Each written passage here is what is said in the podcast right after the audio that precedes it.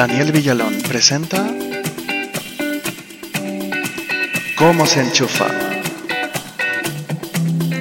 El podcast que te acercará al mundo de la tecnología de una forma fácil y divertida.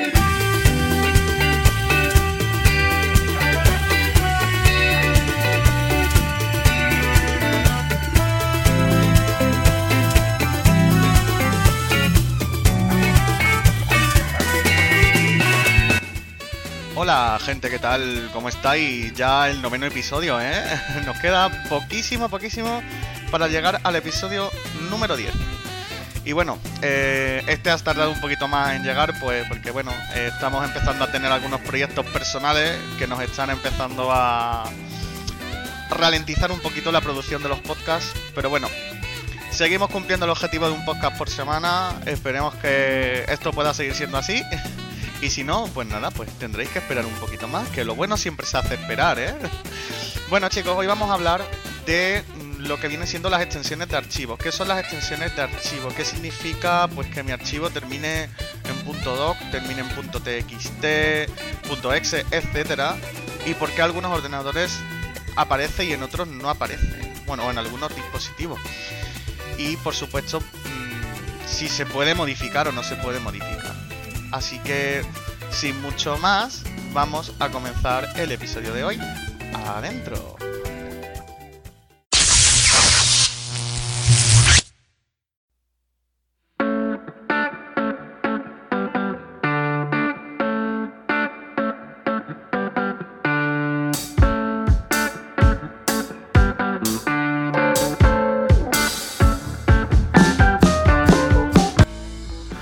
Bueno, eh, los que lleváis ya bastante tiempo utilizando dispositivos y ordenadores, sobre todo pasa mucho en Windows, habréis notado de que en algunos sistemas los archivos simplemente se llaman tal y como son y en otros al final del todo tienen una extensión separada por un punto del nombre del archivo. Por ejemplo, en algunos podéis ver eh, factura enero 2020 y en otros podéis ver a lo mejor factura enero 2020.doc. ¿Qué significa este punto .doc?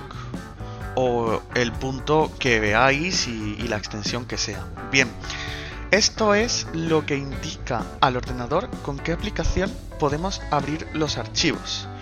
Por lo general, un archivo de documento de texto se va a abrir con la extensión .doc o .docx, ¿vale?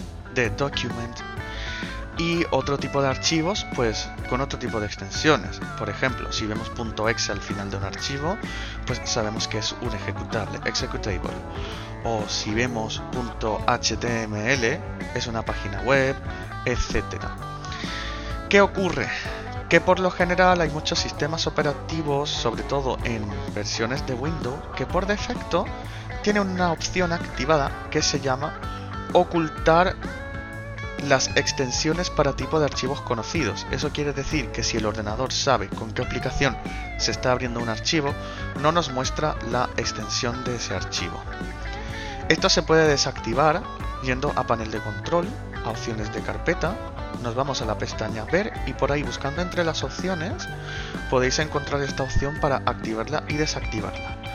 Porque puedo entender que haya gente a la que le resulte más cómodo ver directamente cuál es la extensión del archivo y así pues se hace una idea directamente qué aplicación lo va a abrir. Entonces, resumiendo, básicamente eh, la extensión del final lo único que significa es qué aplicación puede abrir o no abrir este archivo. Tenemos que tener mucho cuidado cuando renombramos un archivo porque podríamos modificar la extensión, entonces el ordenador no sabría qué aplicación abriría ese archivo y se podría volver un poquito loco. Si tenemos la opción de ocultar extensiones conocidas, no os preocupéis que al renombrar el archivo no vais a renombrar la extensión. Pero si no lo tenéis activado, asegurados de que cuando, por ejemplo, mm, factura 2020.doc eh, le queréis poner a lo mejor factura Pedrito Jiménez 2020, aseguraros que se sigue llamando al final .doc, porque si no tendríais un pequeño problemita. Y bueno, este ha sido el episodio de hoy. No hay mucha información más. Pero corto y conciso. Espero que os haya servido. Ya sabéis que podéis encontrarnos en las redes de podcast habituales, Spotify, Anchor, Google Podcast, etc. Y en la dirección de correo electrónico como se enchufa hotmail.com. Esto ha sido todo. Un abrazo, se me cuidan y hasta luego. Si quieres escribir algún mensaje realizar alguna sugerencia o proponer algún tema para el próximo podcast, puedes hacerlo a la dirección como se enchufa hotmail.com. Este podcast ha sido editado y producido por Daniel Villalón Suárez. Todo el material utilizado, incluida la música, está libre de derechos y es propiedad de sus respectivos autores.